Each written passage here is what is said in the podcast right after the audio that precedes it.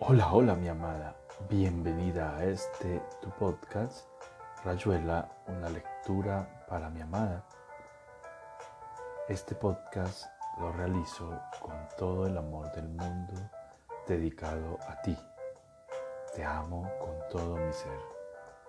Hoy continuaremos con la lectura de otros cuentos, otros relatos de Julio Cortázar.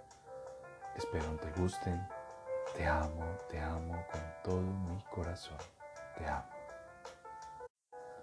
Carta a una señorita en París.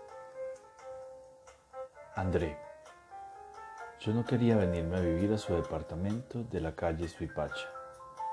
No tanto por los conejitos, más bien porque me duele ingresar en un orden cerrado, construido ya hasta en las más finas mallas del aire esas que en su casa preservan la música de la lavanda, el aletear de un cisne con polvos, el juego del violín y la viola en el cuarteto de Rara.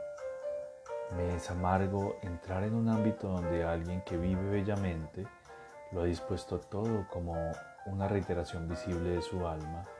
Aquí los libros, de un lado en español, del otro en francés e inglés. Allí los almohadones verdes, en este preciso sitio de la mesita el cenicero de cristal que parece el corte de una pompa de jabón. Y siempre un perfume, un sonido, un crecer de plantas, una fotografía del amigo muerto, ritual de bandejas con té y tenacillas de azúcar. Ah, querida André, qué difícil oponerse, aún aceptándolo con entera sumisión del propio ser al orden minucioso que una mujer instaura en su liviana residencia. Cuán culpable tomar una tacita de metal y ponerla al otro extremo de la mesa, ponerla allí simplemente porque uno ha traído sus diccionarios ingleses y es de este lado, al alcance de la mano, donde habrán de estar. O ver esa tacita vale por un horrible rojo inesperado en medio de una modulación de Osenpound como si de golpe las cuerdas de todos los contrabajos se rompieran al mismo tiempo con el mismo espantoso chicotazo en el instante más callado de una sinfonía de Mozart. Mover esa tacita altera el juego de relaciones de toda la casa, de cada objeto con otro, de cada momento de su alma con el alma entera de la casa y su habitante lejano. Y yo no puedo acercar los dedos a un libro, ceñir apenas el cono de luz de una lámpara, destapar la caja de música, sin que un sentimiento de ultraje y desafío me pase por los ojos como un bando de gorriones. Usted sabe por qué vine a su casa, a su quieto salón solicitado de mediodía. Todo parece tan natural, como siempre que no sea, eh, se sabe la verdad. Usted se ha ido a París yo me quedé eh, con el departamento de la calle Suipacha. Elaboramos un simple y satisfactorio plan de mutua conveniencia hasta que septiembre la traiga de nuevo a Buenos Aires y me lance a mí a alguna otra casa donde quizá... Pero no le escribo por eso. Esta carta se la envío a causa de los conejitos. Me parece justo enterarla y porque me gusta escribir cartas y tal vez porque llueve. Me mudé el jueves pasado, a las 5 de la tarde, entre niebla y hastío. He cerrado tantas maletas en mi vida, me he pasado tantas horas haciendo equipajes que no llevaban a ninguna parte, que el jueves fue un día lleno de sombras y correas. Porque cuando yo veo las correas de las valijas es como si viera sombras, elementos de un látigo que me azota indirectamente, de la manera más sutil y más horrible. Pero hice las maletas, avisé a su mucama que vendría a instalarme y subí en el ascensor. Justo entre el primero y segundo piso sentí que iba a vomitar un conejito. Nunca se lo había explicado antes. No crea que por deslealtad, pero naturalmente uno no va a ponerse a explicarle a, la gente que de cuando en cuando vomita un conejito. Como siempre me ha sucedido estando a solas, guardaba el hecho igual que se guardan tantas constancias de lo que acaece o hace uno acaecer en la privacidad total. No me lo reproche, André, no me lo reproche. De cuando en cuando me ocurre vomitar un conejito. No es razón para no vivir en cualquier casa.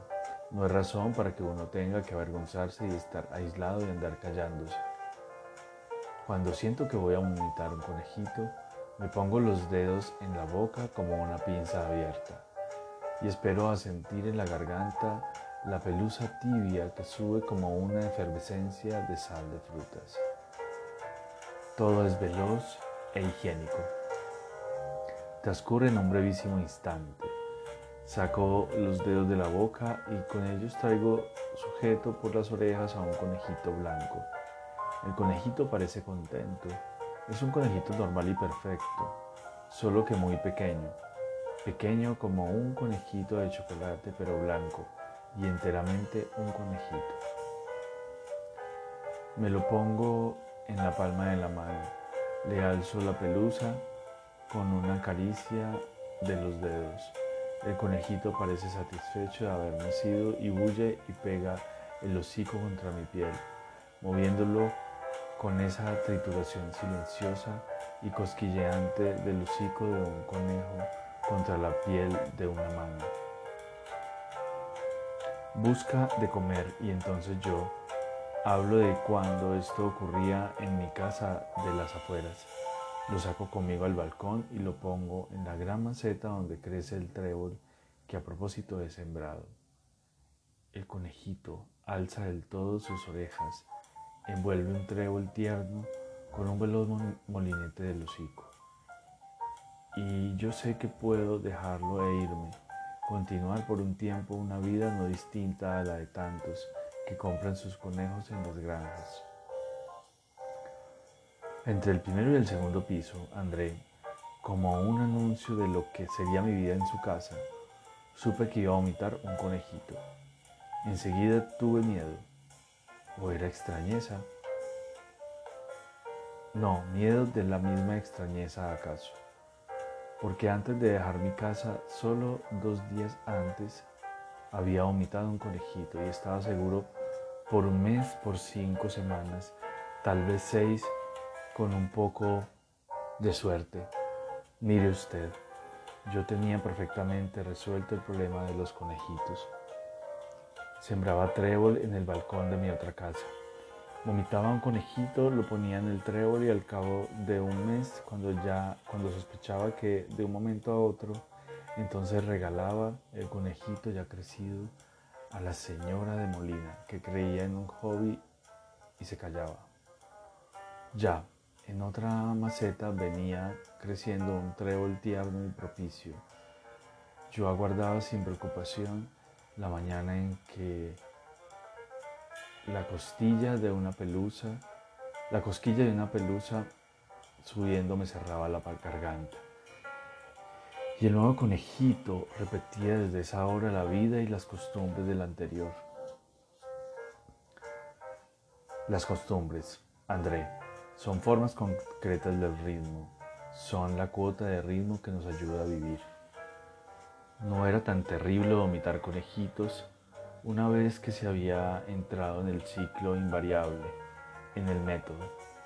Usted querrá saber por qué todo este trabajo, por qué todo ese trébol y la señora de Molina. Hubiera sido preferible matar enseguida el conejito y, ah, Tendría usted que vomitar tan solo uno, tomarlo con los dedos y ponérselo en la mano abierta, adherido a usted por el acto mismo, por el aura inefable de su proximidad apenas rota.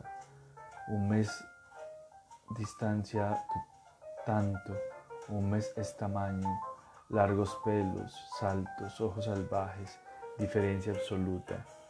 André, un mes es un conejo, hace de veras a un conejo, pero el mismo, el minuto inicial, cuando el copo tibio y huyente encubre una presencia inajenable, como un poema en los primeros minutos, el fruto de una noche de dumen, tanto de uno que se animó, tanto de uno que uno mismo y después tanto no uno, tan aislado y distante en su llano cuando blanco tamaño carta.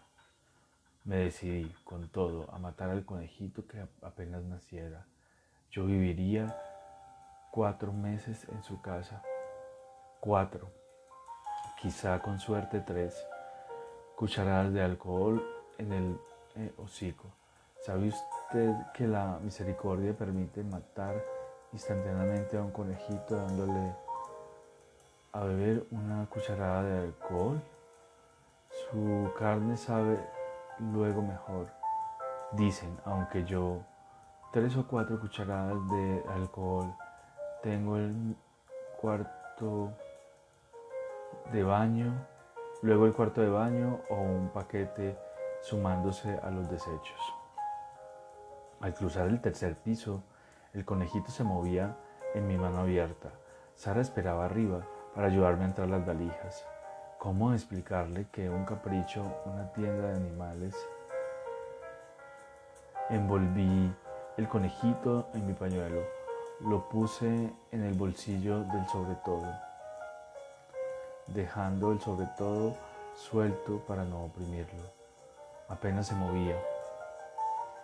Su menuda conciencia debía estarle revelando hechos importantes que la vida es un movimiento hacia arriba y con un clic final, ya que es también y que es también un ciclo bajo, blanco, envolvente y oliendo a lavanda en el fondo de un pozo tibio.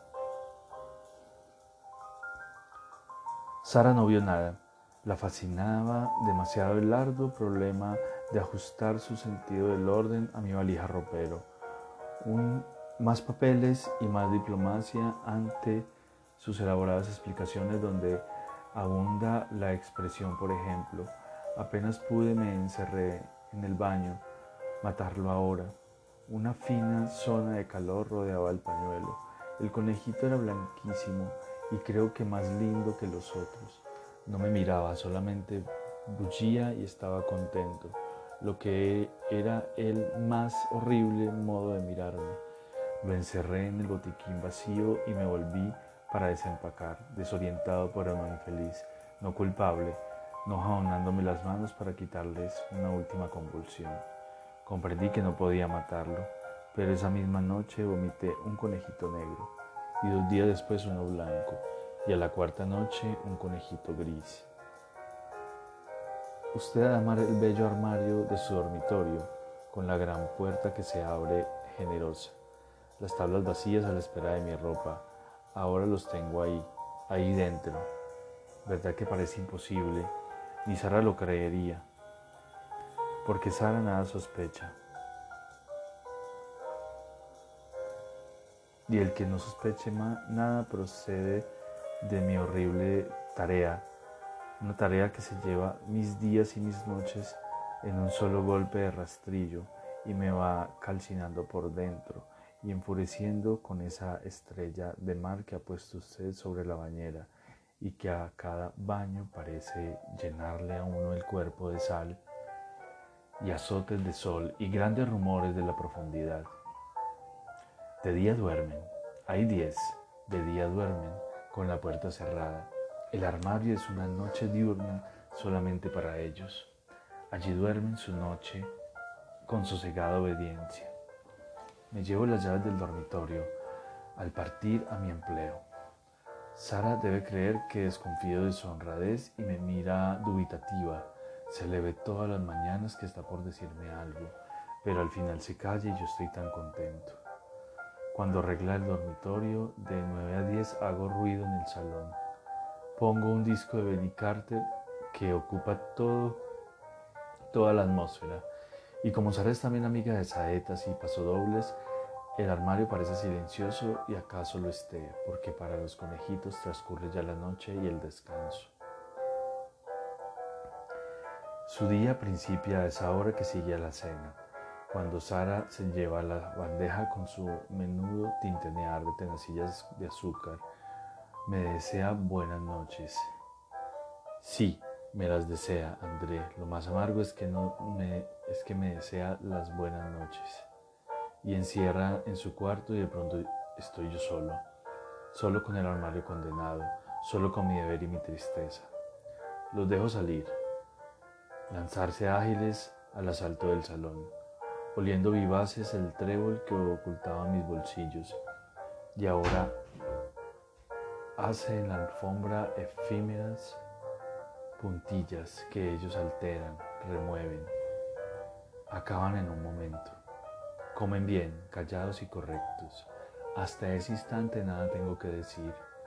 Los miro solamente desde el sofá, con un libro inútil en la mano yo que quería leerme todos sus Giraud Dogs André y la historia argentina de López que tiene usted en el anaquel más abajo y se comen el trébol. Son diez, casi todos blancos. Alzan la tibia cabeza hacia las lámparas del salón, los tres soles inmóviles de su día, ellos que aman la luz porque su noche no tiene luna, ni estrellas, ni faroles. Miran su triple sole y están contentos.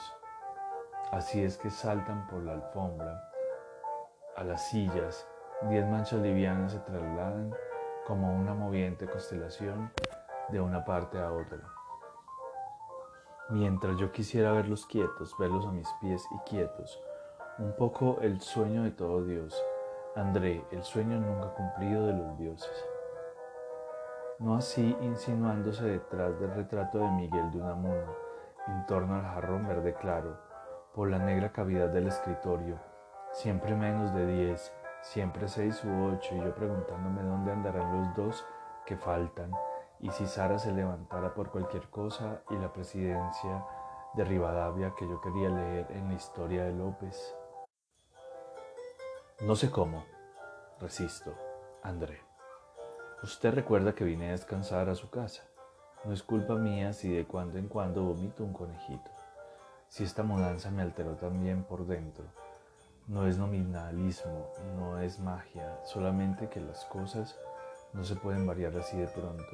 A veces las cosas viran brutalmente y cuando usted esperaba la bofetada a la derecha, así André o de otro modo para siempre, pero siempre así. Le escribo de noche, son las 3 de la tarde pero le escribo en la noche de ellos, de día duermen, que alivio esta oficina cubierta de gritos, órdenes, máquina royal, vicepresidentes y memeógrafos. Qué alivio, qué paz, qué horror, André. Ahora me llaman por teléfono. Son los amigos que se inquietan por mis noches recoletas. Es Luis que me invita a caminar o Jorge que me guarda un concierto. Casi no me atrevo a decirles que no. Invento prolongadas e ineficaces historias de mala salud, de traducciones atrasadas, de evasión. Y cuando regreso y subo en el ascensor, ese tramo entre el primer y segundo piso, me formulo noche a noche irremediablemente la vana esperanza de que no sea verdad. Hugo, lo que puedo, hago lo que puedo para que no destrocen sus cosas han roído un poco los libros de la, del anaquel más bajo. Usted los encontrará disimulados para que Sara no se dé cuenta. Quería usted mucho su lámpara con el vientre de porcelana lleno de mariposas y caballeros antiguos. El trizado apenas se advierte. Toda la noche trabajé con un cemento especial para que, que me vendieron en una casa inglesa. Usted sabe que las casas inglesas tienen los mejores cementos. Y ahora que quedó al lado para que ninguno le alcance otra vez con las patas, es casi hermoso ver cómo les gusta pararse, nostalgia de lo humano distante, quizá imitación de su Dios ambulando y mirándolos osco. Además, usted habrá advertido en su infancia quizá que se puede dejar un conejito en penitencia contra la pared, parado, las paticas apoyadas y muy quieto horas y horas. A las 5 de la mañana. He dormido un poco, tirado en el sofá verde y despertándome a cada carrera felpada, a cada tintineo. Los pongo en el armario y hago la limpieza. Por eso Sara encuentra todo bien, aunque a veces le he visto algún asombro contenido, un quedarse mirando un objeto, una leve decoloración de la alfombra y de nuevo el deseo de preguntarme algo, pero yo silbando las variaciones sinfónicas de Frank de manera que nones. ¿Para qué contarle, André? Las minucias desventuradas de ese amanecer sordo y vegetal en que camino entre dormido levantando cabos de trébol, hojas sueltas, pelusas blancas, dándome contra los muebles, loco de sueño y mi guide que se atrasa. Troyat que no he traducido y mis respuestas a una señora lejana que estará preguntándose ya si, ¿para qué seguir todo esto? ¿Para qué seguir esta carta que escribo entre teléfonos y entrevistas? André, querida André, mi consuelo es que son diez y ya no más.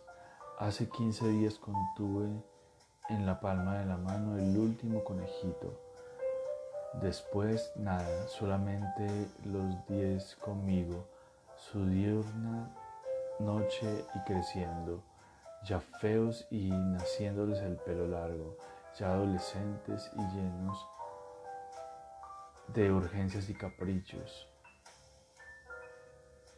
apoyadas y muy quieto horas y horas.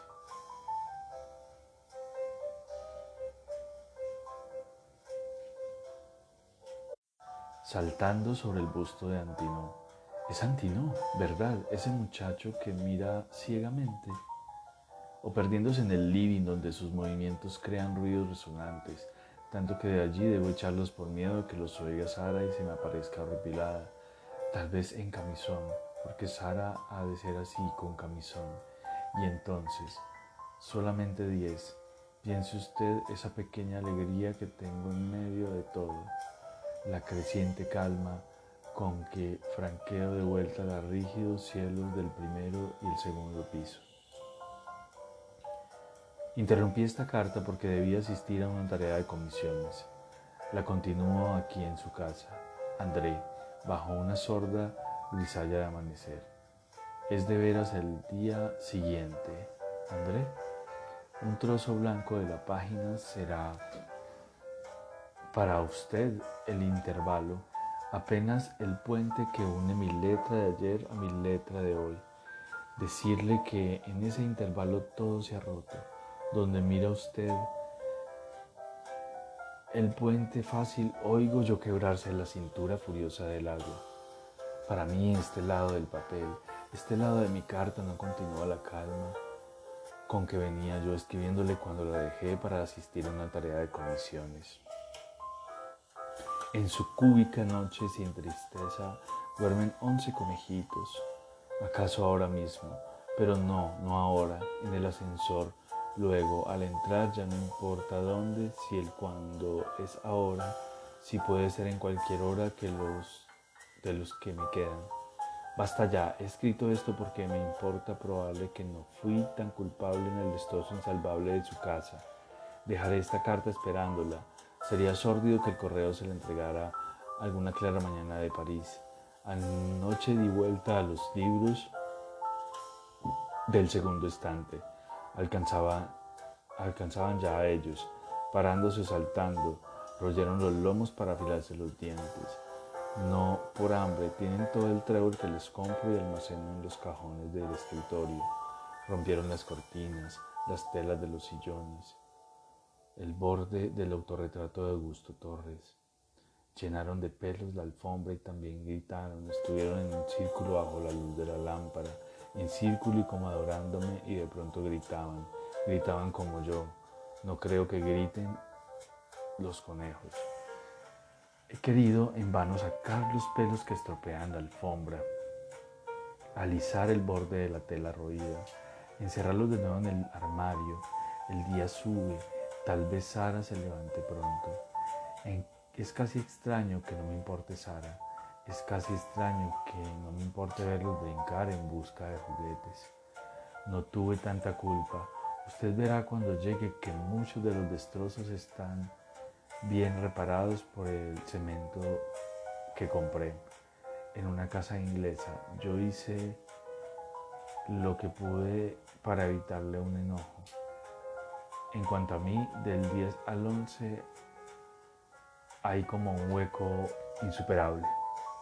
Usted ve, 10 estaba bien con un armario, trébol y esperanza.